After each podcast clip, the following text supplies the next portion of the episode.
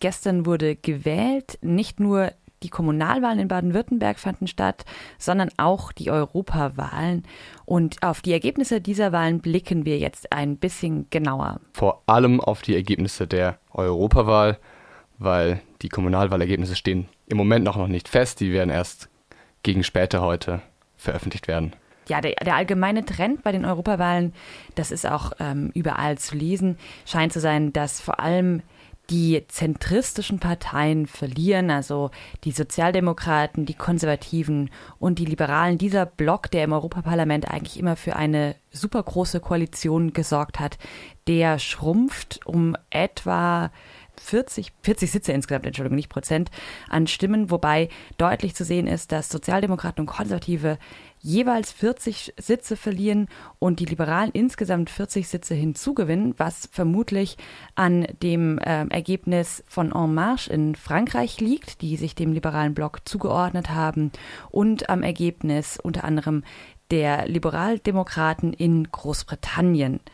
Der linke Block, also die linke Fraktion, verliert auch nochmal deutlich, etwa 14 Sitze.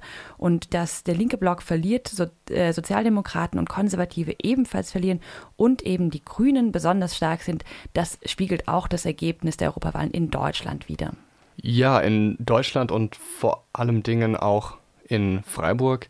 Hier haben die Grünen 38 Prozent gewonnen, in Vauban sogar über 60 Prozent. Und das ist nochmal deutlich mehr wie äh, vor fünf Jahren, als sie knapp unter 28 Prozent lagen. Und auch die linke Partei hat in Freiburg auch verloren, hat in Freiburg verloren. Auf 6,6 Prozent sind sie dieses Mal. Das sind zwei Prozent weniger wie vor fünf Jahren. Und die SPD ist in Freiburg nur noch auf 13,9 Prozent. Wir blicken jetzt auf ähm, einige Länder exemplarisch und haben da die Ergebnisse zusammengetragen. Davor muss noch gesagt werden, all diese Ergebnisse sind noch nicht das offizielle Endergebnis. Teilweise unterscheiden sich die Schätzungen um wenige Prozent bzw. Sitze. Das heißt, das Ganze ist äh, noch mit Vorsicht zu genießen, aber der Trend zeichnet sich relativ deutlich ab. Zunächst schauen wir vielleicht mal nach Großbritannien. Da ähm, zeigt sich auch, dass vor allem die Konservativen und Labour ganz, ganz stark verloren haben. Insbesondere die Konservativen landen bei etwa 7,5 Prozent.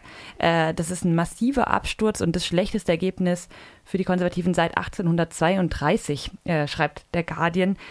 Aber auch da zeigt sich, die Liberaldemokraten, also eine stark äh, proeuropäische Remain-Partei, also eine Partei, die sich ganz, ganz deutlich für den Verbleib in der EU ausgesprochen hat, die gewinnen wiederum deutlich hinzu. Ich glaube, die kommen auf insgesamt etwa 12 bis 14 Sitze.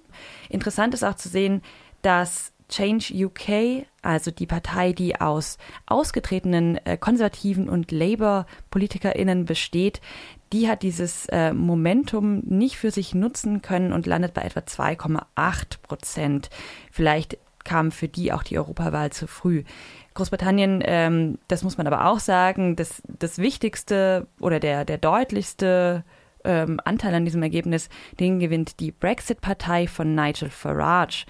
Das ist eine Partei, die sich ganz, ganz deutlich für einen Austritt aus der EU ausspricht. Nicht nur einen Austritt, sondern eigentlich im Zweifelsfall auch ein No-Deal-Austritt. Die Brexit Party ist sozusagen die Nachfolgepartei der UKIP. Die gibt es zwar immer noch, die ist aber praktisch bei den Wahlen mehr oder weniger pulverisiert worden, landet bei insgesamt vielleicht knapp 4 Prozent und stellt aller Wahrscheinlichkeit nach keinen einzigen Abgeordneten mehr im Europaparlament. Weißt du, ob es auch noch andere Themen außer den Brexit bei der Wahl in Großbritannien gab?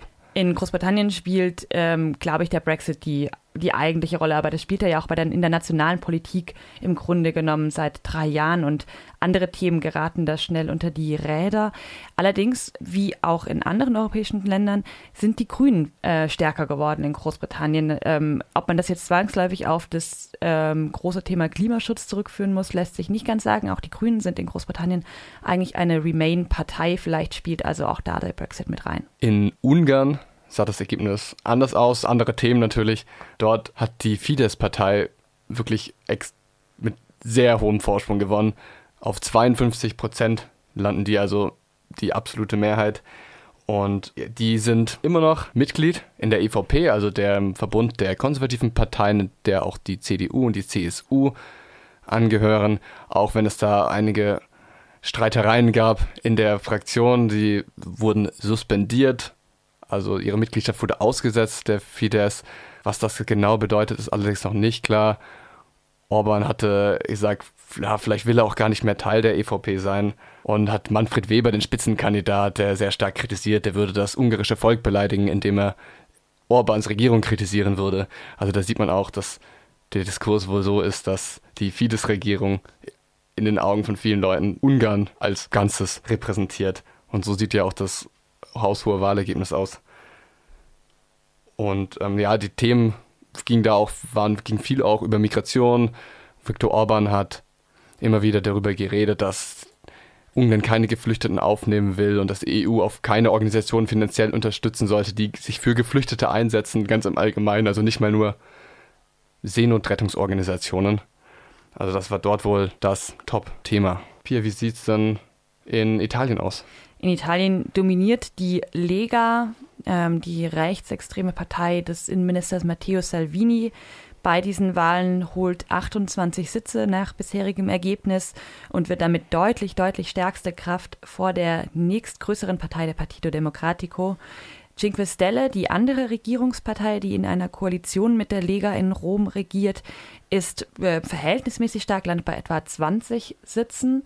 Ähm, aber das dominierende Ergebnis ist da, dass äh, Matteo Salvini jetzt diesen Block der Nationalisten im Europäischen Parlament äh, wahrscheinlich anführen wird. Den sich vielleicht auch Viktor Orban anschließen wird. Dem sich vielleicht auch Viktor Orban anschließen wird und äh, Marine Le Pen, so damit kann man wahrscheinlich rechnen, die in Frankreich mit den Liberalen auf einer, auf einer Länge ist beide Blöcke, also Marine Le Pens äh, Rassemblement National und die, der Zusammenschluss zwischen äh, En Marche von Präsident Emmanuel Macron und einer kleinen liberalen Partei, kommen beide auf 23 Sitze.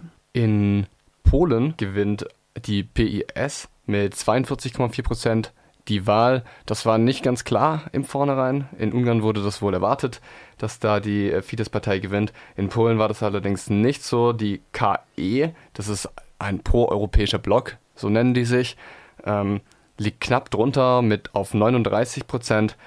Und ist quasi eine Koalition innerhalb einer Partei so, die sich für die europäische Wahlen aufgestellt hat. Die besteht aus fünf verschiedenen kleinen Parteien oder auch großen Parteien, die konservativen, grüne Partei, eine sozialdemokratische Partei, aber auch eine liberale Partei sind da in einem Block, landen aber insgesamt trotzdem immer noch unter der PIS-Partei. Das muss man sich auch nochmal vorstellen.